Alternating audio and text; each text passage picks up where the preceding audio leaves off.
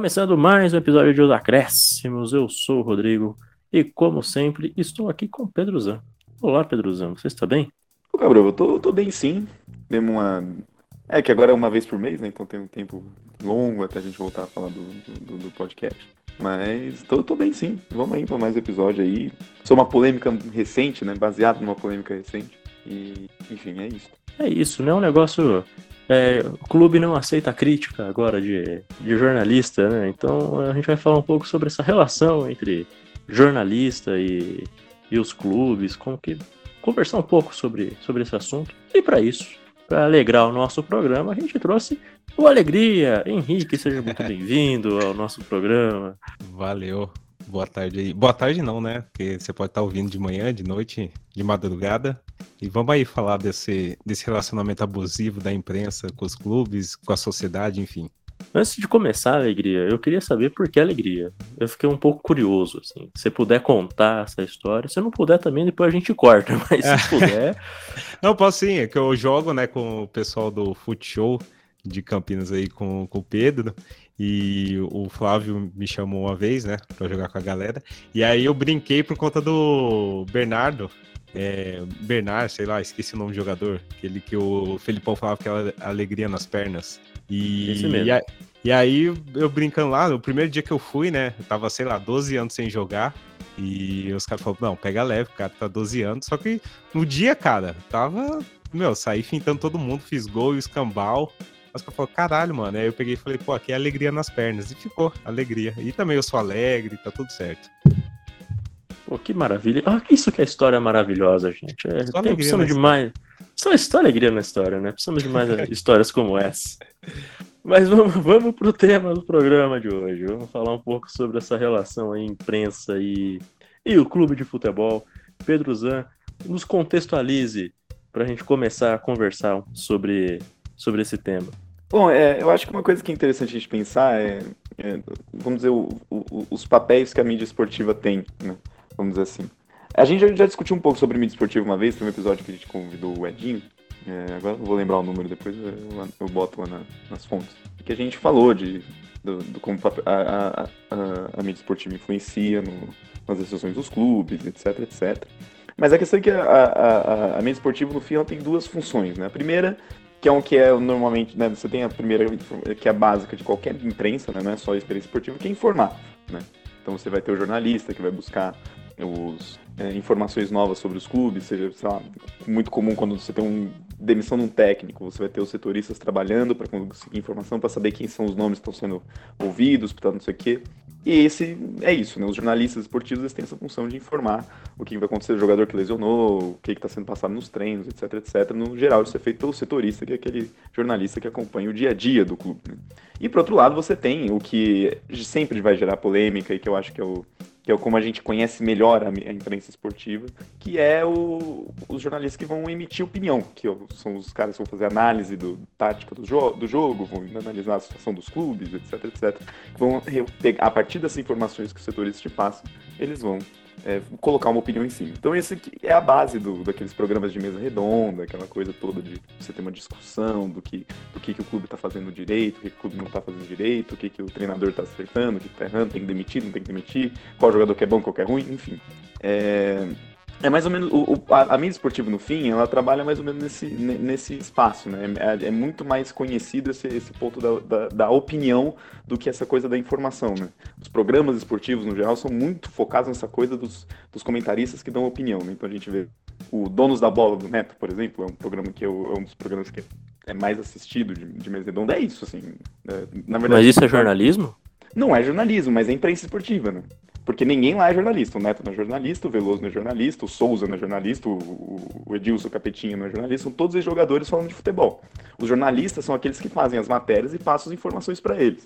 Ah, o treinador do Corinthians montou o time para jogar no, no, próximo jogo, é, no, no, esboçou o time para jogar o próximo jogo no, no, no, no, Campeonato Brasileiro e deixou o Renato Augusto no banco. Aí vai o, o, o Renato falar que é um absurdo deixar o, o, Renato Augusto no banco, etc, etc. Então o papel da informação é o jornalista que vai trazer, trazer esse tipo de coisa para a discussão. Mas aí a grande parte da mídia esportiva é tomada por esses programas de, de mesa redonda e por coluna de jornalista também, falando, opinando sobre o que está sendo acontecido, o que está acontecendo no dia a dia dos clubes. Então acho que é mais ou menos assim que funciona a imprensa. Né? Aí você tem uma questão, é jornalismo, mas a, a, a mídia esportiva tem essa coisa, não, não só a mídia esportiva, né? Quando você vê, por exemplo, uma matéria, é, quando você, uma discussão sobre, sei lá, uma crise geopolítica como a gente está tendo na guerra da Rússia e da Ucrânia, você tem os jornalistas que trazem informações, certo? Que estão lá cobrindo todos os conflitos, etc. Eles vão trazer informações. E você chama, no geral, os, os, os canais de notícia vão chamar especialistas, então, um professor de história, que não é jornalista, um, um cientista político, para discutirem essas informações que são trazidas pelos jornalistas e colocar uma opinião ali em cima, né? Tentar mapear, né? estabelecer qual é, qual é a situação, né? É, e isso acontece também, não só na imprensa, não só na imprensa esportiva também. Mas acho que a imprensa esportiva é muito presente, né? Eu acho que esse tipo de, de discussão é muito mais presente, né? Não sei o que vocês acham. Bem, é, acho que é importante dizer, é, não sou jornalista, acho que o, o Alegria vai poder falar melhor do que eu sobre isso. Mas como, só para jogar no, o tema, né? É, a imprensa também tem um papel de discussão, né? de pensar criticamente sobre é, o que está acontecendo, isso independente de ser uma mídia esportiva ou uma mídia, sei lá, política, é, porque a imprensa é um espaço aberto para essa discussão, né? Pelo menos eu, eu, acho que essa seria a grande ideia da imprensa, né? Passar informação, mas essa informação é, democraticamente ser ali discutida pelos, seja pelos especialistas, porque tem acesso ali a, a aquele veículo, né? É, então a gente, como o Pedro também trouxe, tem os caras que vão conversar, opinar sobre, né, discutir sobre é, o, o que é fato, né, que é passado como fato jornalístico. É, só que no futebol isso parece que tem um nível um pouco mais baixo, talvez. Não sei, passo para você, Alegria, comentar um pouco sobre isso. Então, eu acho que, cara, tem alguns eixos assim para a gente pensar, né? É, em relação a, a, tudo isso que, que acontece hoje em dia. É, primeiro, assim, a gente passou por uma democratização muito forte da comunicação. Então, a gente tem vários, é, vários locais em que as pessoas podem se apropriar, né? E você tem os, os caras que são influencers, é, enfim, tem pessoas que não têm uma formação, né? Então, acho que tem, tem dois problemas, né? Um que é, é, é, esse lance das pessoas que não têm uma formação sobre aquele assunto, né, sobre jornalismo, para poder não ter um treinamento, por mais que a pessoa tenha uma capacidade muito grande, né, e uma qualidade na comunicação, às vezes tem alguns pontos que a faculdade pode é, contribuir para o desenvolvimento profissional e até de é, é, o desenvolvimento pessoal daquela pessoa, né? Seja na questão de ética, que acho que a gente passa por essa crise de moral e ética de forma generalizada na sociedade, e tem o problema também da própria imprensa, sim, né? Porque a, a imprensa ela não está imune a cometer erros e ter maus profissionais também. E então isso acaba sendo utilizado como argumento para aqueles que acham que todo mundo é, pode fazer jornalismo livremente. Então, eu até fiz, fiz alguns, é, algumas anotações sobre isso, é, porque a gente começa né, com o enfraquecimento da classe com o fim do diploma. E, e isso abriu espaço. Isso foi um lobby né, da, das, da, das próprias do, dos grandes conglomerados de, de mídia, justamente para abrir espaço para pessoas como o, o Neto, é, o ex-jogador de futebol, até especialistas, que eles possam ocupar esses espaços de jornalistas também, sem precisar responder uma classe, né? É, a um conselho de classe. É, e isso, por um lado, é bom, porque realmente tem caras que são muito bons e que não necessariamente precisam fazer uma faculdade. É, chegou até um acordo aí que eles podem trazer esses especialistas, como o Pedro falou. É, então você vai ter especialistas em várias áreas, mas aí você meio que prostitui o mercado, porque, como ele também lembrou no Donos da Bola, ninguém é jornalista, né? E, e aí, quando você passa por uma faculdade, você aprende muitas técnicas, você é, tem um treinamento na questão de, de moral e ética, você é, pensa sobre a, a, parte jurídica também, você começa a ter um pouco mais cuidado com as fontes, com aquilo que você fala, né? é, pensar com, como o público reage, e isso acaba impactando na forma como as pessoas se comunicam. Né? É, você vê ali o Neto, ele não tem compromisso nenhum em, é, com A ou B. Ele fala o que ele pensa e acabou, né? Não que uh, o jornalista não possa, de vez em quando, dizer o que ele pensa, mas tem essa questão da responsabilidade, o dia de amanhã, né? Como que as pessoas vão receber, ainda mais num mundo tão conectado como o nosso, que, cara, você falou, daqui cinco segundos já você causou um, um, uma bomba nuclear no, no, no país, né? Soltou uma bomba ali e todo mundo cai matando em cima de você. É, e aí você enfraquece, porque, querendo ou não, muitos ficam muito naquela. É, é, só na, na, na, opinião e não fala de questões técnicas, é, não traz uma informação estruturada. Tem ex-jogadores, cara, que eu admiro. É, você pega, por exemplo, o Pedro, o Pedrinho, né? Lá no Sport TV. Acho até que o Pet, Petkovic também tem, tem, traz um, alguns elementos muito bacana, né, quando ele faz as análises dele. É, e, e, isso até você pensa, pô, vale a pena, né? Não tenho diploma, mas esses caras trazem aí umas informações, alguma, alguns pensamentos de bastidores, a experiência deles como jogador, mas por outro lado, você acaba tendo é, a imprensa prejudicada por pessoas que não têm o menor conhecimento, não têm o menor compromisso. E, e assim, até como a gente colocou como tema aqui, o Juca Kifuri, que a gente vai falar depois, né? Não sei como vocês estão aí com a ordem, mas ele é um cara experiente e acabou cometendo uma gafe também recentemente. Então você vê alguns jornalistas que dão barrigadas, é, que falam, mas esse cara responde alguma classe, né? Se você quiser é, punir ele de alguma forma, você consegue tirar o, o direito dele de ser jornalista, por exemplo, mas como você tira um diploma, uma obrigatoriedade, isso já não é muito eficiente, porque vale mesmo quem tem é, mais uh, um algoritmo que funciona para ele, sabe? Tem mais seguidores, então é, tem muita coisa para a gente falar. Na verdade, eu anotei um monte de coisa, mas não vou queimar tudo agora. É, acho que é isso para a gente começar. É, o problema é na sociedade, o problema é no, no jornalismo também. Então tem muita coisa acontecendo, né? E, e errar é humano, enfim. Mas a gente tem que ter parâmetros porque é, nem todo mundo vai saber fazer imprensa, nem todo mundo vai saber fazer jornalismo, e mais do que isso, né? Nem todo mundo vai ter esse, esse pensamento de comportamento ético para poder atuar e pensar no, no jogador, pensar no colega de, de trabalho, né? pensar no, no na, na, torcida, principalmente, enfim. Acho que é isso. Acho muito importante isso que você trouxe, Alegria, porque é, não é uma. Tem coisas que não são automáticas, né? Você precisa fazer parte daquela profissão, é, é, ter o conhecimento ali do que é ser um jornalista, por exemplo, para você ter noção do que você pode fazer, o que você não pode. É, então, principalmente aí nesse quesito ético, acho que é quase que indispensável, né? Não que isso queira, é, tome o lugar também dos caras que são os especialistas, né? Quando a gente pensa, por exemplo, um jornalismo como um jornalismo político, que vai tomar ali é, questões é, da geopolítica do mundo, pô, você vai trazer um cara que não é jornalista, mas que vai conversar sobre o tema, e o cara é, sei lá, talvez um historiador, talvez um, um cientista político, né, um sociólogo, o cara ele vai ser um especialista naquele, naquele tema e ele vai estar tá naquele inserido na discussão que está na imprensa, mas para agregar um, a, a, as informações que são trazidas, né? Eu acho que a, a principal diferença, é, que não é em todo também, toda a imprensa esportiva, claro, a gente não, não pode generalizar, mas é, em alguns casos a imprensa esportiva ela é meramente entretenimento.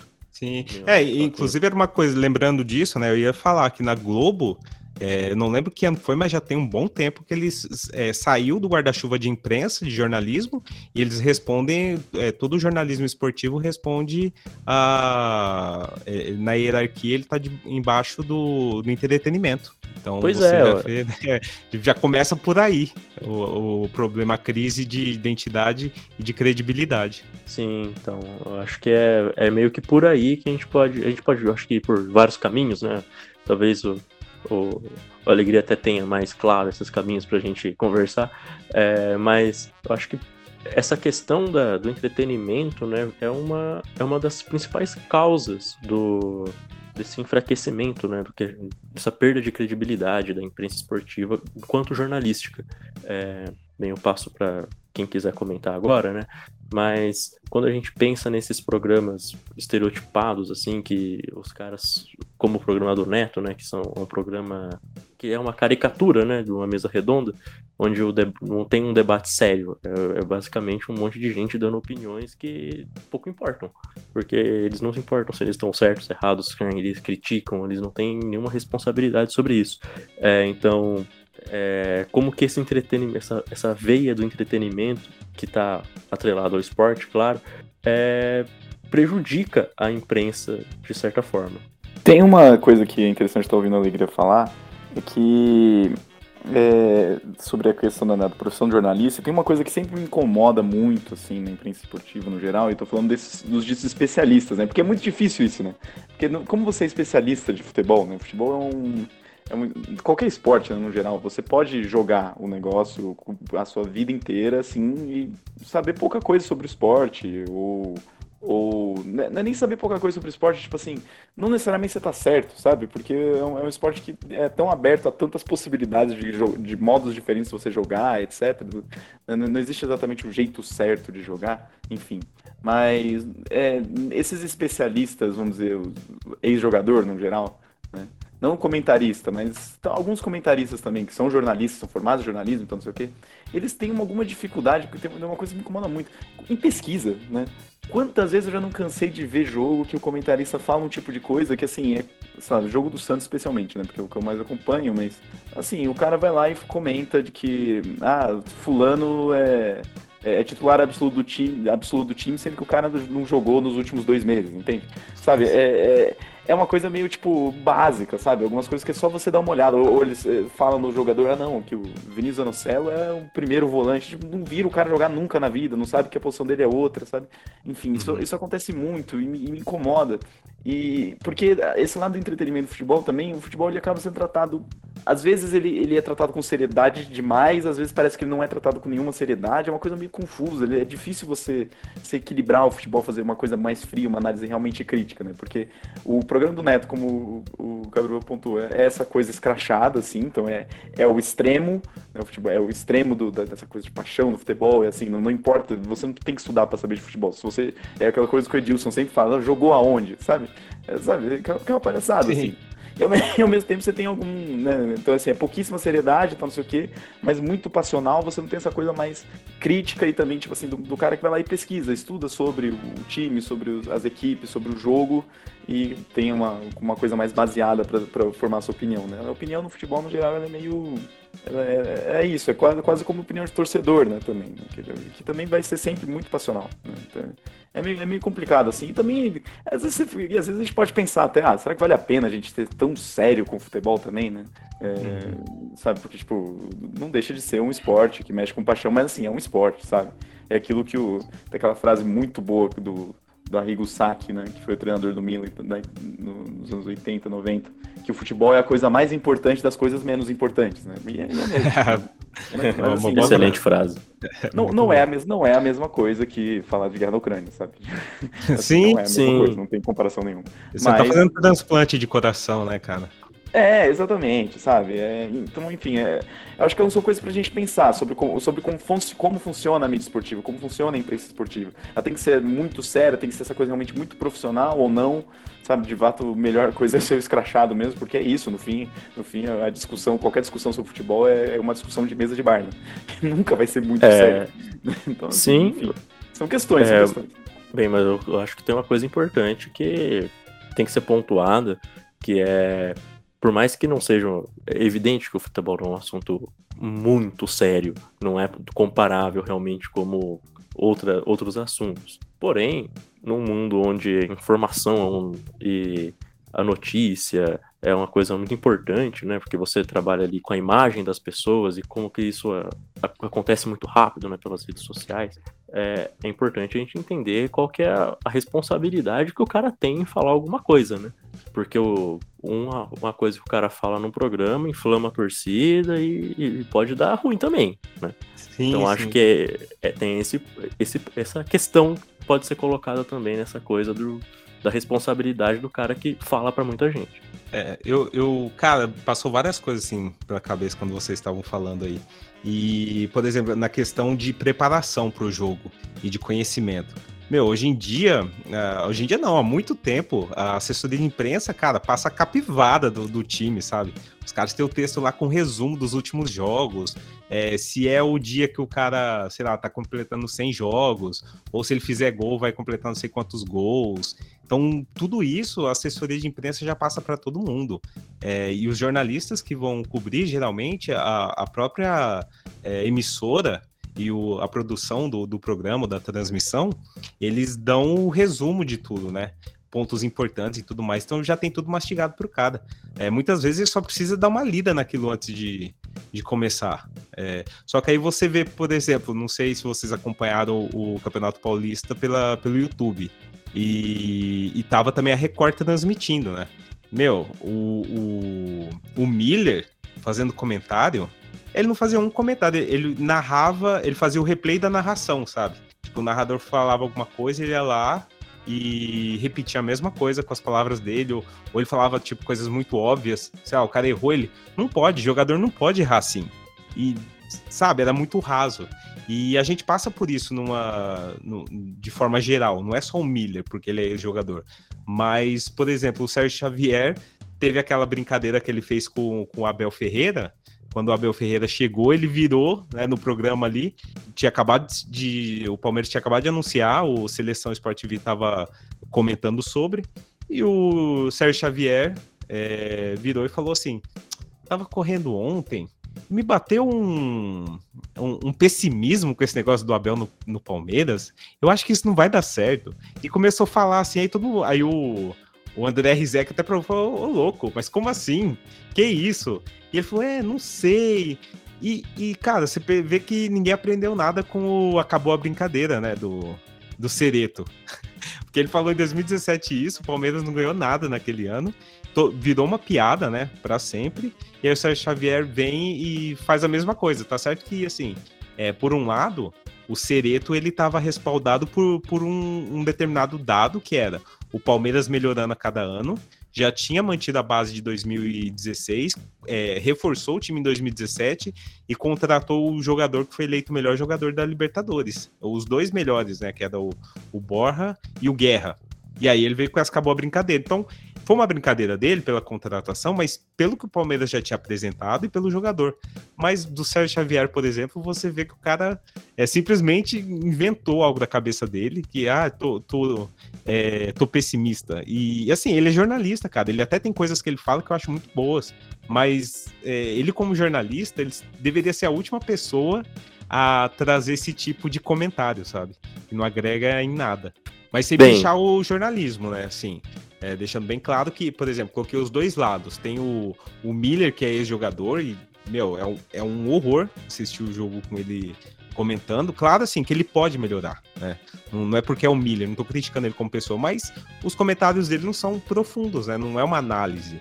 E o Sérgio Xavier, que é um jornalista que muitas vezes fala coisas que, pô, beleza, você assiste lá, o cara tá dando uma informação ou uma visão dele, mas que erra também, né? É... Então, eu acho que tem, que ter esse peso, assim. É, se o cara ele é preparado, é, você pode cobrar muito mais, né? Do que um cara que não é preparado. Eu não, não vou cobrar o Miller, eu tô dizendo aqui. A, a minha opinião como, é, como alguém que tá assistindo um jogo, né? Como telespectador, você espera mais de um comentarista. É normal, mas se, por exemplo, o cara ele, ele é preparado para aquilo, você pode cobrar ele. Agora, quem não é preparado e tá ali, você tem que cobrar quem colocou ele ali, né? É, eu acho que é bem por aí mesmo, né? Porque não tem, não tem o que cobrar de um cara que nunca entregou outra coisa. Sim. Então, ele não teve nenhuma preparação antes, ele só viveu o mundo do futebol e, e você viveu um, um esporte, como o Pedro Zan já tinha pontuado, não significa que você vai conseguir é, fazer grandes comentários sobre, ou grandes análises sobre, sobre né? É, é, até por isso que o cara joga futebol para jogar futebol 20 anos, ele não vai ser técnico depois, exatamente. É, todo mundo vai conseguir correto. ser. Boa. E tem até um. Você me fez lembrar que, por exemplo, o Caio Ribeiro, né? Muita gente não gosta dele e tudo mais, e eu entendo, porque às vezes também, ok. Mas ele foi um cara que estudou jornalismo, né? Tipo assim, ele, ele terminou a carreira dele, beleza, correu atrás. Então, você pode falar, pô, ele não tá aplicando aqui as técnicas jornalísticas, ele não tá apurando de verdade, é, ou isso que ele tá fazendo, esse trabalho dele não é bom. Você pode avaliar, mas que ele pelo menos procurou, correu atrás, né? Eu acho que esse é o caminho. É, o cara quer ali participar, eu acho que vai de uma questão pessoal, assim, de correr atrás e querer é, ser melhor, né? Pois é, né? Tem, tem todo, toda essa questão. É, e tem comentaristas ali que são melhores do que outros. É, mas eu acho que a, a grande questão é porque toda emissora, né, todo mundo que vai fazer uma transmissão tem que ter o, esse, esse ex-jogador. Uhum. Acho que a gente não tem transmissões sem ex-jogador praticamente. É, acho que quase todo mundo tem. E nem sempre esse ex-jogador é bem selecionado. Acho que essa é a, é a questão. É, eu, lembro assim, de Sport é o Noriega, né, quando ele aparece, Uh, muitas vezes tá só ele e o narrador ali. E na ESPN, né? Muitas vezes não tem um ex-jogador ali. Na ESPN eu acho que é quase nunca tem, na real. É, rara exceção, né? Raramente, raramente. Bem, mas essa, essa era a grande questão e a gente já começou a fazer um pouco dessa do, da nossa seguindo a nossa pauta aqui, que é essa autocrítica que a imprensa pode fazer sobre si mesma, né? É, que faz, acho que tudo isso que a gente conversou já faz um pouco de parte disso. Eu não sei é, se a gente pode dizer que a, a, imprensa realmente faz uma autocrítica, né? Porque acho que o que a gente vê é um, um pouco de aumento, né? Nessa questão do, da falta de preparo, talvez até por pela descentralização que tem acontecido é, nos últimos tempos aí do, das transmissões, né? Muitos campeonatos foram sempre transmitidos pela, pela Globo. Agora não é mais, né? Aí, como uhum como que as outras emissoras que pegaram esse campeonato estão se preparando para transmitir eles? Quem que eles chamaram para fazer isso? Eu acho que isso que deu um, um, talvez uma acendeu essa luz assim, tipo, como o que está acontecendo, né, com a, com a mídia esportiva no, como um todo, para além do que a gente já, já conhecia da mídia esportiva, sabe? Sim, sim. Bem, então eu passo para vocês também comentarem um pouco. Vocês acham que é, se, se a, a, imprensa faz uma autocrítica e se faz ou não faz, enfim, por onde deveria começar a fazer? O que vocês acham? Passo pro Pedro. Olha, eu vou sequência depois. Olha, eu acho um pouco difícil, assim. Eu, eu bom, não sei. Claro, a, a, mídia, ela tem, como qualquer, tipo, a imprensa esportiva, como qualquer parte da mídia, ela, ela, ela tem que mudar o tempo inteiro, certo? E eu já percebi isso algumas vezes. Eu, eu sinto, por exemplo, que nesse momento que, como o Alegria tinha comentado no começo, você tem uma, uma descentralização da informação, vamos dizer assim. Você tem agora, tipo, é, com, com, a internet você, e redes sociais e etc., você tem acesso à informação em vários outros lugares, não só né, num, num, veículo específico. É, alguns tem aquela coisa da concorrência, né? Então os veículos eles estão tentando começar eles ficam tentando chamar mais atenção. E para isso tem que ser sensacionalista para danar. Né? Acho que até por isso que um programa como o do Neto faz tanto sucesso, sabe? Porque daí você tem afirmações muito mais assertivas, aquela coisa assim de falar: não tem nenhum jogador no Brasil hoje melhor do que Fulano, sabe? É, que são aquelas coisas muito assertivas que daí você gera uma baita de uma discussão e tal, não sei o que, e você chama atenção. Eu sinto que cada vez mais a imprensa esportiva ela tá, ela tá trabalhando na base do sensacionalismo. Sabe? Você vê as, como funcionam as redes sociais dos, dos diferentes canais, ESPN, TNT Sports, Sport TV, etc. É sempre uma coisa muito mais para você chamar a atenção das pessoas do que exatamente passar uma informação. E que, o que é ruim, óbvio que é muito ruim, né? Mas ao mesmo tempo é, é o que tá é meio que o, o, o a estratégia que eles estão conseguindo ter para se lidar, lidar no, com esse novo momento da mídia, da, da, mídia no geral, né? Enfim. Então, assim, talvez isso é uma autocrítica né, da imprensa? Não sei dizer, é uma mudança, né? Olharam a situação atual, estão mudando um pouco a maneira como eles funcionam.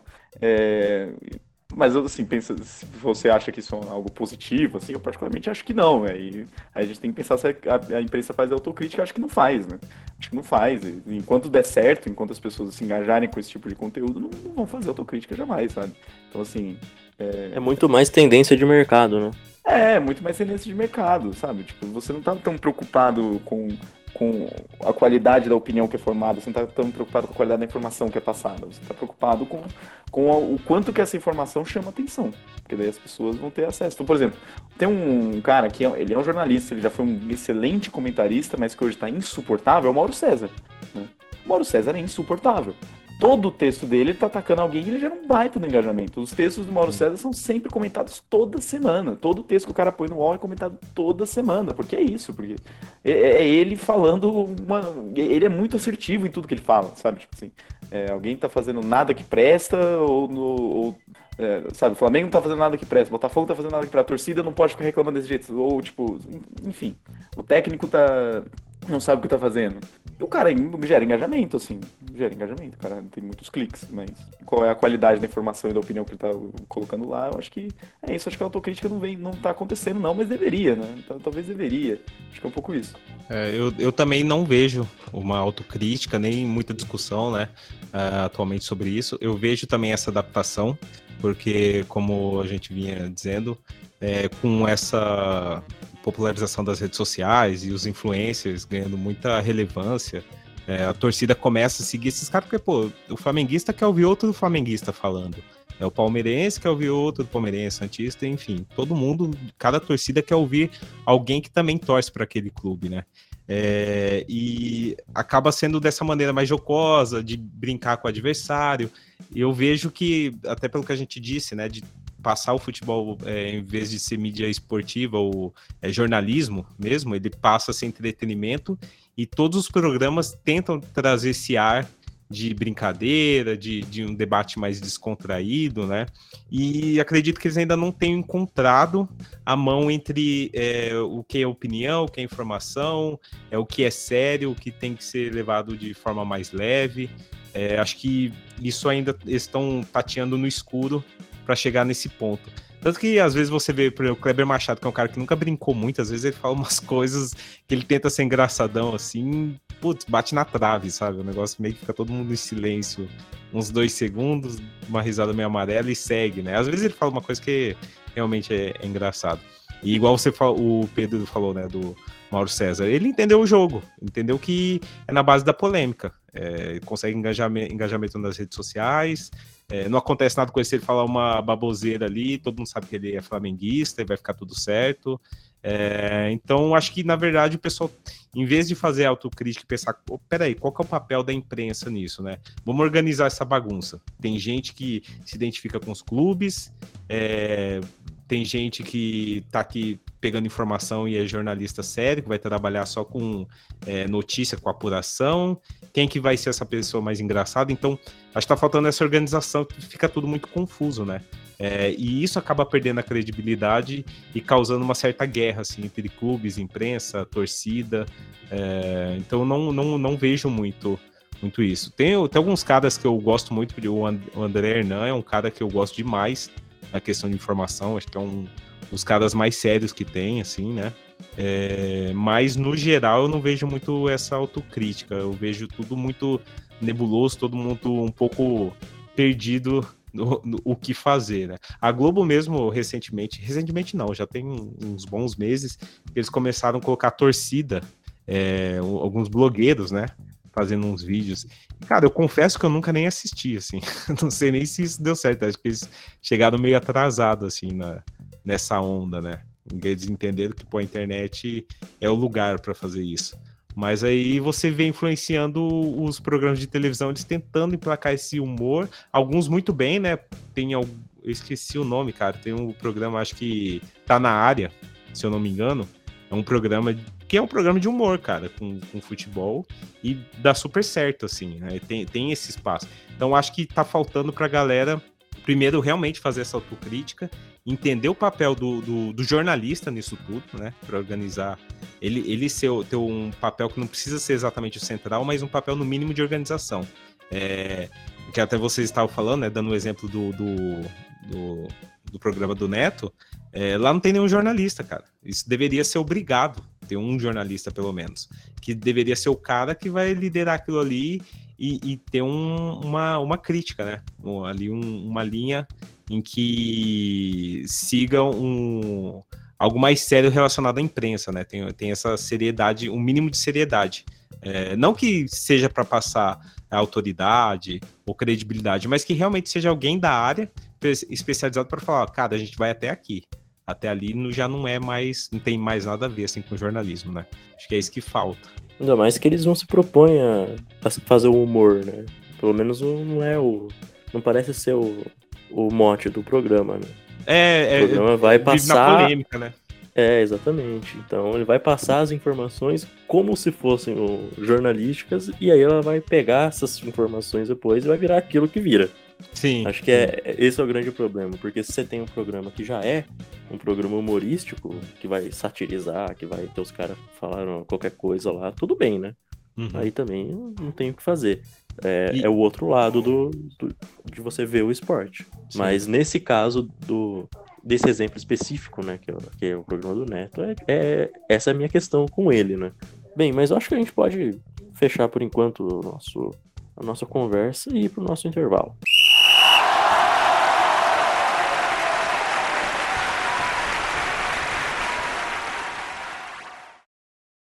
No intervalo desta semana, vamos relembrar um grande personagem do futebol brasileiro, aquele que superou o conflito entre mídia e times, João Alves Jobim Saldanha. Saldanha teve uma curta carreira como jogador, passando inclusive pelas categorias de base do Botafogo. Mas, diferentemente da maioria de seus colegas jogadores, não fechava sua cabeça para outros temas. Além de ter seguido os estudos, João Saldanha também era extremamente politizado, inclusive militando pelo Partido Comunista Brasileiro, o PCB. Por conta de seus interesses, para além dos gramados, Saldanha se tornou jornalista e se consolidou como um dos grandes analistas esportivos de sua época. Não levou muito tempo para que torcedores começassem a questionar se não era Saldanha que deveria estar à beira do gramado comandando as equipes de futebol brasileiro, do futebol brasileiro. E foi isso que aconteceu. Em 1957, Saldanha foi contratado pelo Botafogo para seu primeiro trabalho como treinador e, já em seu primeiro ano, se sagrou campeão carioca, seguindo o Novo Negro por dois anos. Depois dessa rápida experiência, retornou à carreira de jornalista, onde seguiu com suas posições firmes e análises precisas, até que em 1969 a CBD surpreendeu a todos, anunciando o Sr. João Saldanha como novo treinador da seleção brasileira, tentando recuperar a imagem da equipe depois da frustrante campanha na Copa de 66. Montando uma equipe com os melhores jogadores em atividade no país, a seleção empilhou seis vitórias nos primeiros seis jogos das eliminatórias da Copa, recorde que vira a ser superado apenas por Tite recentemente. Mesmo assim, Saldanha não abriu mão de seus posicionamentos políticos e continuou sendo um ferrenho crítico do regime militar no Brasil, inclusive entregando dossiês listando presos políticos no país sob o regime Médici no dia do sorteio dos grupos para a Copa do México em 70. A postura crítica do Saldanha acabou lhe custando o cargo. É, quando questionado em março de 70 se convocaria o atacante Dadá Maravilha do Atlético Mineiro, que era um pedido do general Médici, o treinador respondeu que ele, o Médici, né, escala o ministério e eu convoco a seleção. Bem, dois dias depois foi anunciada sua saída e a contratação de Zagallo, que viria a ser o comandante do mágico tricampeonato no México, que o consagrou inclusive. Nada disso então impediu o Saldanha de manter um tom crítico contra o regime, é, que viria ao fim só em 1985. O Saldanha ele faleceu em 1990 durante a cobertura da Copa da Itália. É, o jornalista treinador ou treinador jornalista marcou o futebol brasileiro por seu tom crítico e firme na mídia, mas também na mira do gramado, inclusive com desacordos com Pelé quando estava no comando da seleção, como mostra o um novo documentário sobre o rei na Netflix. Que sua história seja sempre lembrada, né? A história do João Saldanha.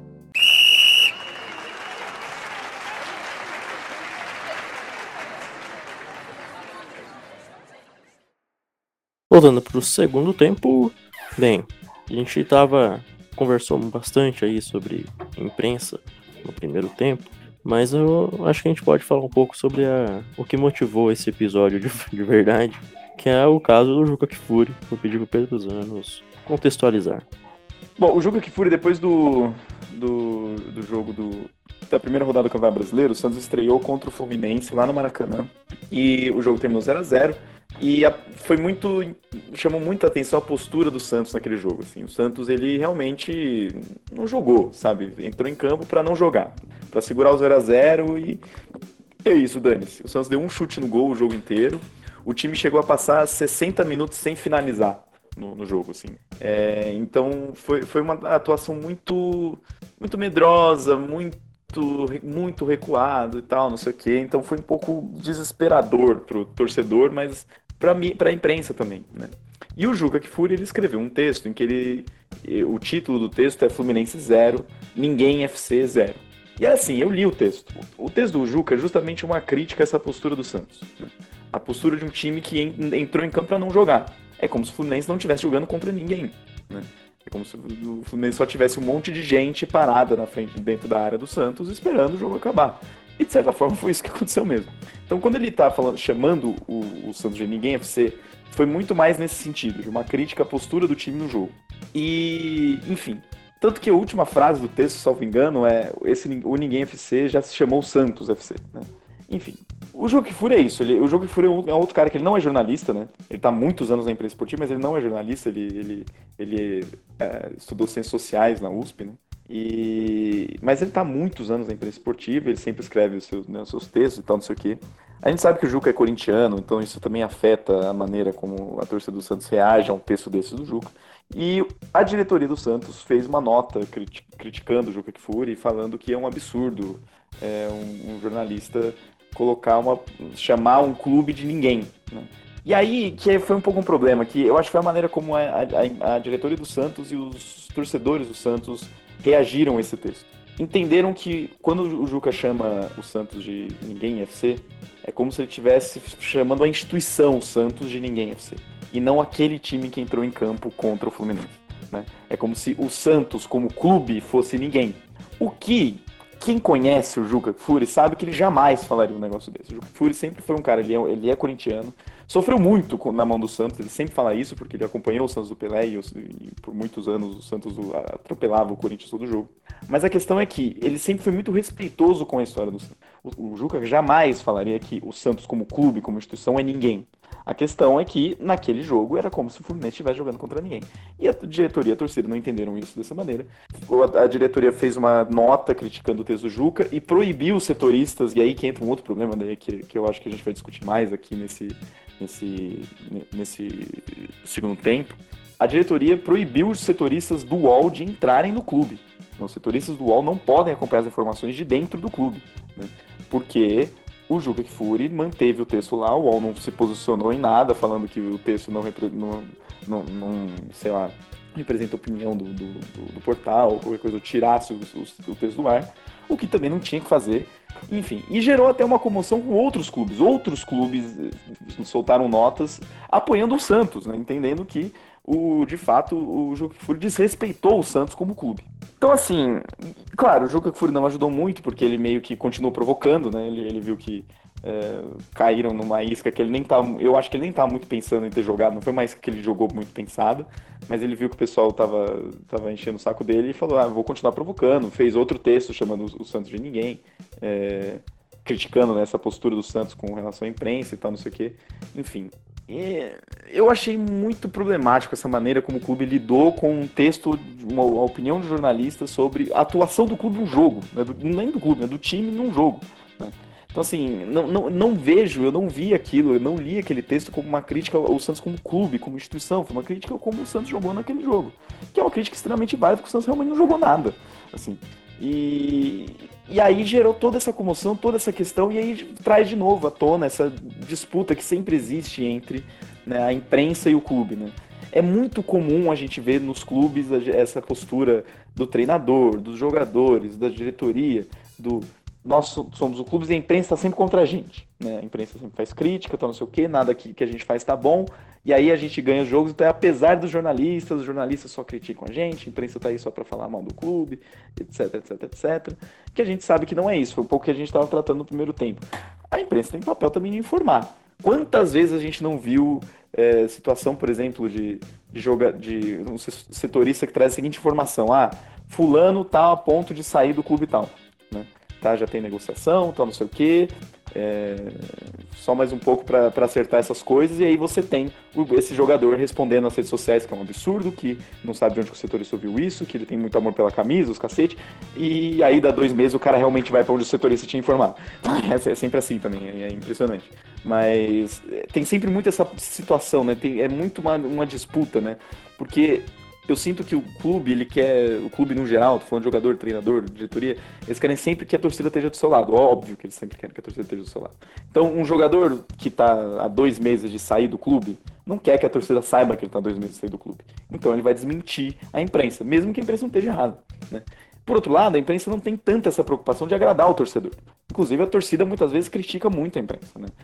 já, já ouvi vários, vários cantos no, no, na Vila Belmiro xingando a Rede Globo. Né? É, enfim. Então, assim, eu, eu, eu, acho que essa tem essa situação muito tensa entre clube e imprensa, que o clube quer tanto ficar bem, né, o clube no geral quer tanto ficar bem em frente aos torcedores, que criam esse tipo de coisa que é totalmente desnecessário, esse tipo de conflito que é desnecessário, essa coisa de você ficar desmentindo a imprensa e colocar a imprensa como vilão. Né? A imprensa quer destabilizar o clube, o clube está funcionando bem, daí vem a imprensa jogando umas informações dessas e aí quer gerar uma crise. Enfim, é, é, é uma situação muito complicada, assim, e essa situação do jogo foi para mim foi lamentável. Para mim, como torcedor do Santos, foi lamentável ver o Santos soltar uma nota daquela, foi lamentável a torcida abraçar tanto esse negócio e começar a criar uma, uma briga gigantesca com o Juca Kifuri, que é um jornalista que é um excelente. Eu gosto, eu gosto do Juca Kifuri, acho um cara que tem, boa, tem opiniões até interessantes, eu, eu, eu gosto dele como, uma, como personagem. Mas enfim, é, eu acho que foi um pouco isso o caso era um pouco isso que a gente queria, queria trazer aqui no segundo tempo. Eu quero que o Alegria também comente esse caso e fale um pouco sobre essa coisa de jogar pra galera, né? Que é o que parece que acontece. Cara, eu, assim, tem muita coisa por trás, né? É, primeira coisa, assim, que me veio na minha cabeça, eu até dei uma pesquisada porque eu já sabia desses dados, é, mas acho que é, é, relevante quando a gente é, fala sobre jornalismo de modo geral, jornalismo esportivo, mas aí entra muito naquilo que a gente estava comentando, né? Sobre o momento que a gente vive e tudo mais. A, a gente tem um problema muito grave atual de liberdade de imprensa. Né? É, e em 2019, o Brasil era o sexto país mais perigoso do mundo para jornalistas, segundo a Unesco. Então, de 95 a 2018, foram 64 profissionais da imprensa assassinados. É, e em 2021, o Brasil caiu quatro posições e ficou em 111 lugar no ranking mundial de liberdade de imprensa. É, isso foi dado divulgado pela Organização dos Repórteres Sem Fronteiras. É, então você já vê que há um ambiente de animosidade muito grande, de modo geral, na imprensa. Então, se você está com um microfone, com uma câmera e uniforme de uma de um jornal, de uma emissora, ou você tem um blog dentro de um site, cara, você já é inimigo, não importa. Isso já tá claro, assim. É, você tem uma crise de ética na sociedade, vale tudo, né? Os comentários, a forma como as pessoas se agridem. É, tem a paixão da torcida. Então aí entra o fato do, do, é, do esporte tá dentro de entretenimento. Então você tem que respeitar a torcida, tem que ficar cheio de dedos, não pode falar muita coisa. É, é um ambiente mais agressivo que o normal. Você vê, até teve o caso recente é, do Diego Ribas, do Flamengo, né? É, ironizando o repórter que estava dentro do, do, da sala de imprensa do Flamengo, entrevistando o colega dele. E eu vi rapidamente, assim, mas, putz, eu vi a imagem dele zoando o repórter e causando constrangimento. É, então você vê, assim, que o, não importa também é, tudo bem, se o cara errou, ele deve ser punido, ou você tem que procurar meios legais. Ok, eu acho que todo mundo tem que buscar o seu direito. Mas é, às vezes é uma briga por uma coisa muito pequena, né? É, eu concordo com o Pedro, eu também gosto do Juga Kuri como personagem, é, as opiniões dele e tudo mais. Mas ali é uma. É um, é um artigo, né? É uma coluna que ele tem, e que sempre vem escrito lá que não reflete a opinião do UOL. É, geralmente são os, que, a, a, os textos que mais causam polêmica, até no Twitter mesmo que eu acompanho, sempre é cheio de comentários, assim, qualquer é, texto de blog, não importa se é do Juca Kfouri ou qualquer outro é, articulista da, do UOL. E, mas assim, até lendo o texto do Juca Kfouri, eu também acho que ele acabou se queimando por pouco nesse sentido, porque é, conforme o Pedro falou, também achei que não foi nada demais, assim, né, depois que eu li. É, eu vi muito mais o burburinho antes, e durante a semana, agora que eu li, né? Eu não tinha lido antes, só tinha visto, vi a galera criticando e tudo mais. E não achei que foi um negócio tão absurdo. É, foi desproporcional depois, né? O que o Santos fez.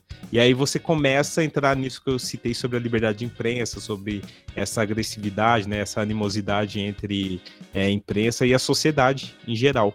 Porque ele, tudo bem, ah, o UOL dá o espaço para o Juca Kfouri, ele tem a liberdade para falar o que ele quiser, que não representa a opinião do UOL. E aí o Santos está fazendo, tá punindo outras pessoas que não tem nada a ver com aquilo, né?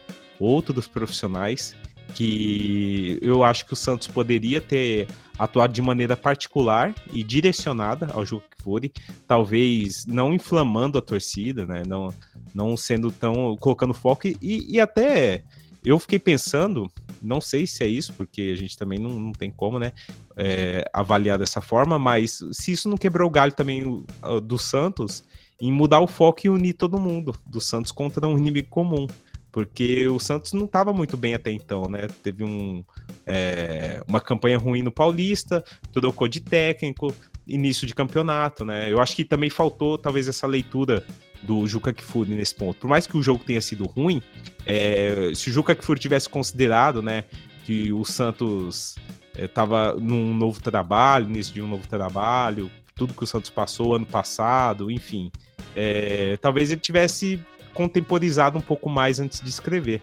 Mas também não foi tudo isso para essa reação absurda da torcida e todo mundo, né? Toda essa retaliação que tá que tá acontecendo, né? É, foi bem desproporcional.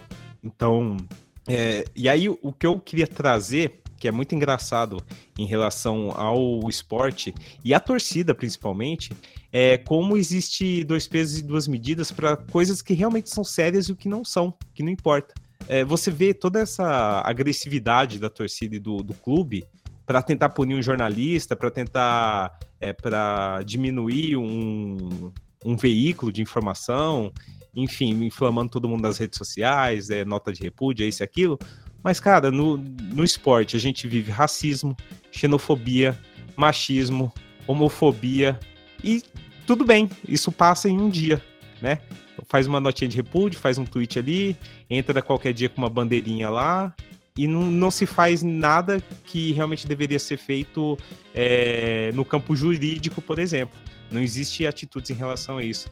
Mas aí fazer algo que é para jogar para a torcida e simplesmente ir lá e proibir um veículo inteiro de mídia de cobrir o seu clube, pô, isso é super fácil, cara. E aí todo mundo vai lá e, e aplaude isso, né? Tudo bem, a torcida é torcida, cara, mas eu acho que o Santos, como instituição, deveria pensar: vai levar tão a sério assim um artigo específico? Beleza. Mas e o resto? Você vai levar a sério também quando tiver racismo do, da sua torcida? Quando tiver qualquer outra situação contra uma minoria, por exemplo, você vê árbitra é, sendo agredida pela torcida, pelos jogadores, por técnicos, você vê jornalistas. Teve até recentemente, na última semana, é, a transmissão de uma é, mulher, eu não lembro, foi pela Globo. Cara, o que eu vi de comentário dos caras criticando a mulher, e tem tanto narrador que eu escuto assim, que, que é ruim, que a galera, tipo, não fala nada né? Então você vê que tem quais são as prioridades no esporte, né? É, com certeza não é combater aquilo que é sério, é aquilo que é mais fácil combater. E você percebe onde que dói, né? O, onde que, que pega no, na moral do torcedor, né? No ego do torcedor, né? Porque é, é se jogar pra galera nessa situação é você dizer que você não pode diminuir o, a instituição, o clube, enfim. Só que na mesma semana a gente tá. E você vai mobilizar né, ali todo o seu aparato é, jurídico para tomar as medidas cabíveis e, e, não deixar mais jornalista de tal veículo entrar, enfim. E na mesma semana a gente está tendo vários casos de racismo na, nas competições da Comebol. Né? Só que aí a questão é que parece que os clubes por, soltam só uma notinha, é, como você bem disse, é, mas agem como, como se tivessem ali que manter uma certa normalidade e continuar e vida que segue, né? Não tem uma cobrança tão grande, não tem um inflamar na torcida, não tem nada né, nesse caso. Aí é... sim, não tem uma campanha real, né? Uma punição de fato. É, fica só naquilo. Ah, fiz uma nota, falei que eu não concordo com aquilo e tá tudo bem. Né? Não, não, vou combater o racismo de verdade, vou fazer algo que seja, sei lá, boico, vamos boicotar Libertadores, então. Todos os clubes brasileiros que sofrerem não vai assinar, não vai participar da Libertadores. É, porque a Libertadores é mais importante do que combater o racismo, por exemplo? Né? Eu acho que não. Pois é, né? E, e nem medidas menos drásticas do que essa, né? A, a cobrança mesmo, a Comebol, por exemplo, é, não sei, fazer é, exigir que o, esses clubes não tenham torcida, por exemplo, no, no seu estádio, é, se, se, esses atos de racismo acontecerem. Eu não vejo nada, né? A gente não é, de, nada acontecer. De repente, uma punição por pontos, né? Você vai lá, pô, perde tantos pontos e se acontecer for reincidente, cara, é desclassificado automaticamente. Pronto, sabe? Eu acho que enquanto não doer no bolso e não doer assim na torcida, de perder mando, de perder é, ponto e, e ser desclassificado, isso não vai mudar mesmo. É, no bolso eles tentam falar, fazer que falar que dói, né? Mas as multas são irrisórias, né? Pensando no, nos valores que os clubes movimentam. É, mas voltando para o caso, né, do que a gente está conversando do Juca Kfouri, eu acho que o grande, a grande questão aí é o movi do movimento do Santos nesse caso é que a tentativa de intervir na possibilidade do, na opinião do cara, né, no, na liberdade de opinião que ele tem para naquele espaço de imprensa. É, quando você não dirige, né, como você bem disse, é, Henrique, é, só aquele jornalista específico, né, você não concorda com a opinião dele e tal, mas você tenta fazer com que o, o lugar onde ele escreve retire a, a matéria do ar, por exemplo. Você pune todo aquele veículo de imprensa e fala, vocês não, como vocês não fizeram isso, a retaliação é que vocês não entram mais aqui no CT do clube. Pô, isso é uma coisa grave, né? A gente pensar. É... Pô, a gente você trouxe dados aí importantíssimos, né? Sobre a liberdade de expressão, a liberdade de imprensa. É... E para nós que pretendemos ser um país democrático aí, com todos os nossos problemas que a gente vem enfrentando nos últimos anos, principalmente, é, isso é muito representativo, né? Pelo menos eu me parece muito representativo. Não sei o que vocês acham sobre, sobre isso. E já emendo uma pergunta para vocês, que é esse vai ser o passa a ser o padrão assim do, dos clubes, né, na relação com a imprensa, é, nesse mundo que a gente vive hoje de é, muito mais onde a imagem que o clube tem que passar é muito, muito importante nessa ligação que é, a torcida tem que pelo menos achar que está sendo feita alguma coisa. É, então, cada texto que, sei lá, critique ou diminua, de certa forma, uma, um clube, ele se sinta, se sinta ali ofendido, vai, vai ser esse o padrão que a gente vai, vai ter? Cara, ó, é uma boa questão. Assim, eu acho que hoje em dia, especialmente é, com essa coisa da, das redes sociais, como a gente tinha comentado no primeiro tempo, essa coisa de, de você trazer engajamento, tá, não sei o quê, eu acho que isso talvez se torne mais frequente, assim, de clubes se criticarem abertamente opiniões de, de jornalistas, assim, do, né, da, da, imprensa. Eu acho que isso é cada vez mais comum. Essa coisa de você proibir, por exemplo, setores de entrar, aí já não sei. É, mas, assim, espero que não seja o padrão, né?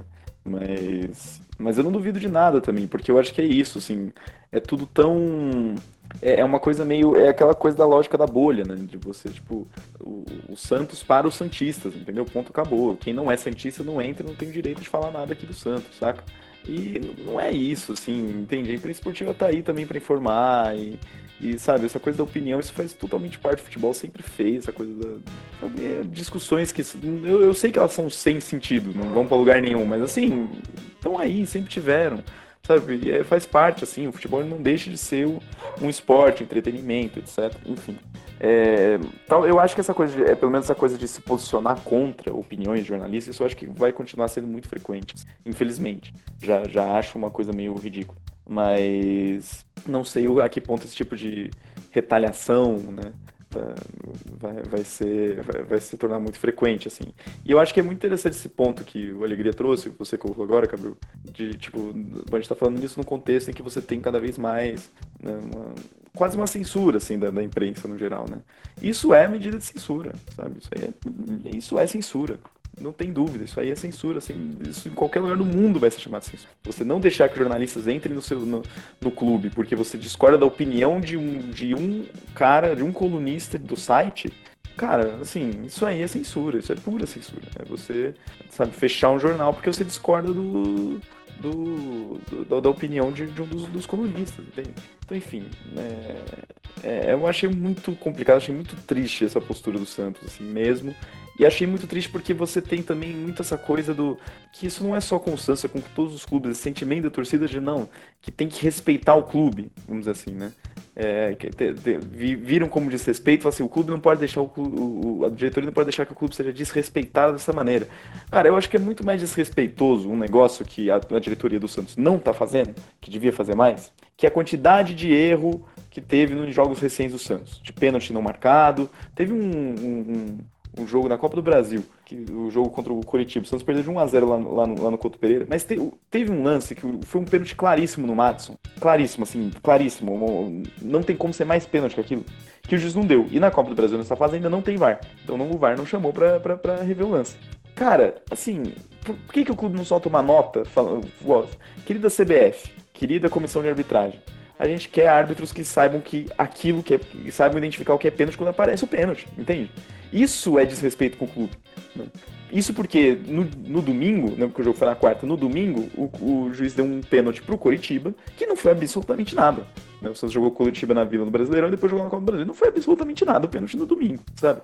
Então, assim, por que, que cadê a diretoria se posicionando aqui?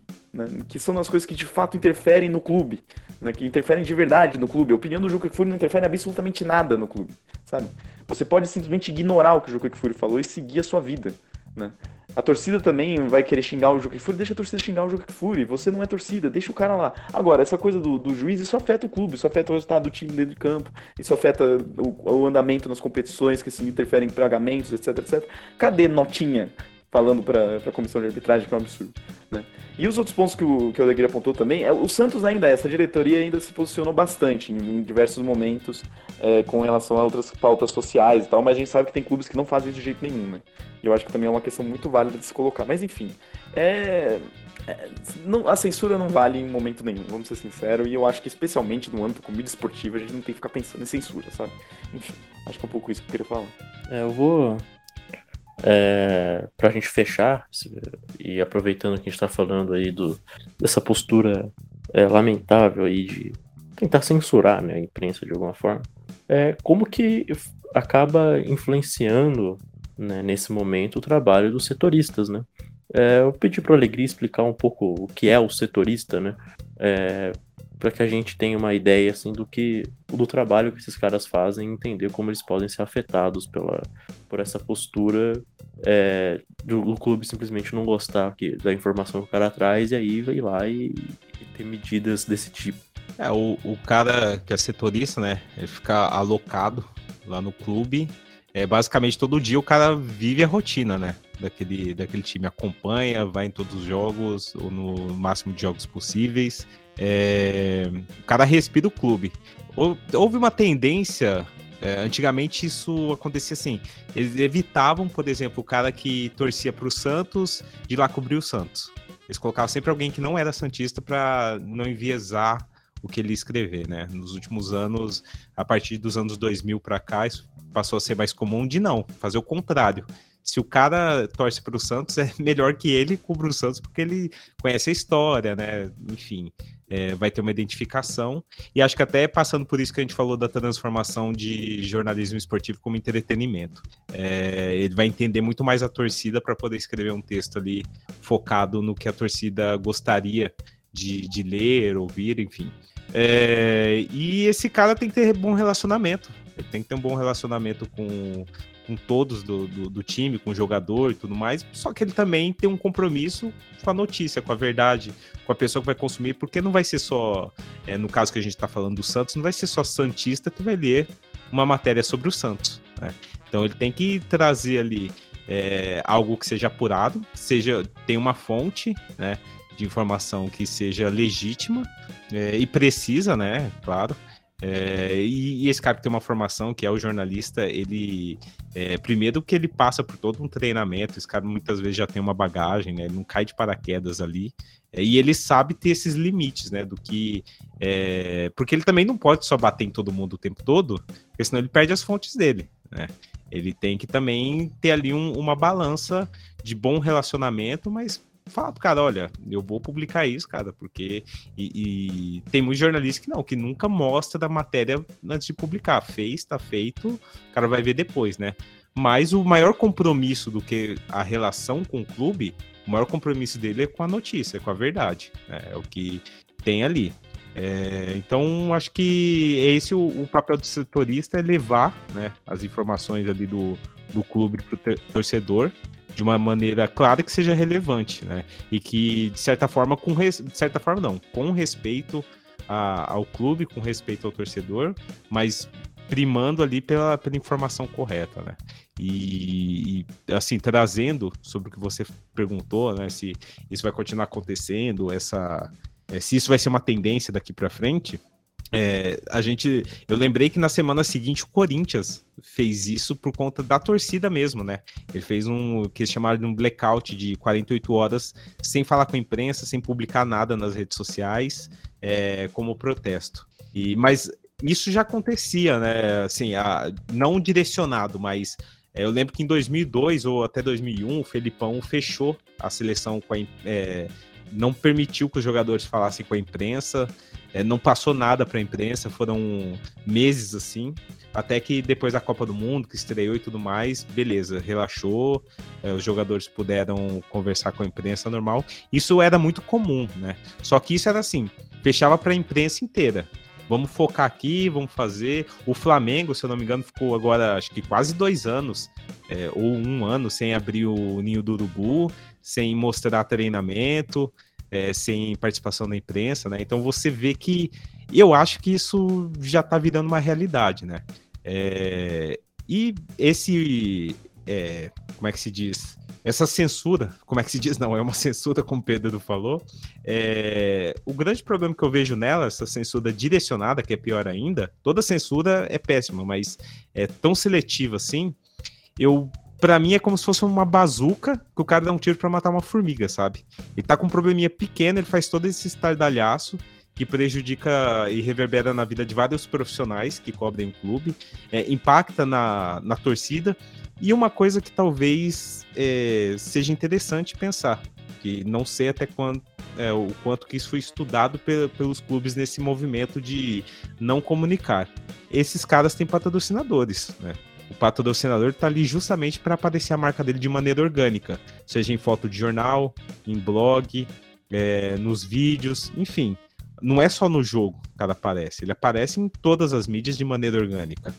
Se você começar a é, censurar toda a mídia que te criticar e você não aparecer mais em nenhum jornal, como é que fica a exposição daquele cara que está financiando o seu clube? Né? Então, acho que é uma questão também para os caras pensarem. Será que essa é a melhor maneira de lidar com isso, né?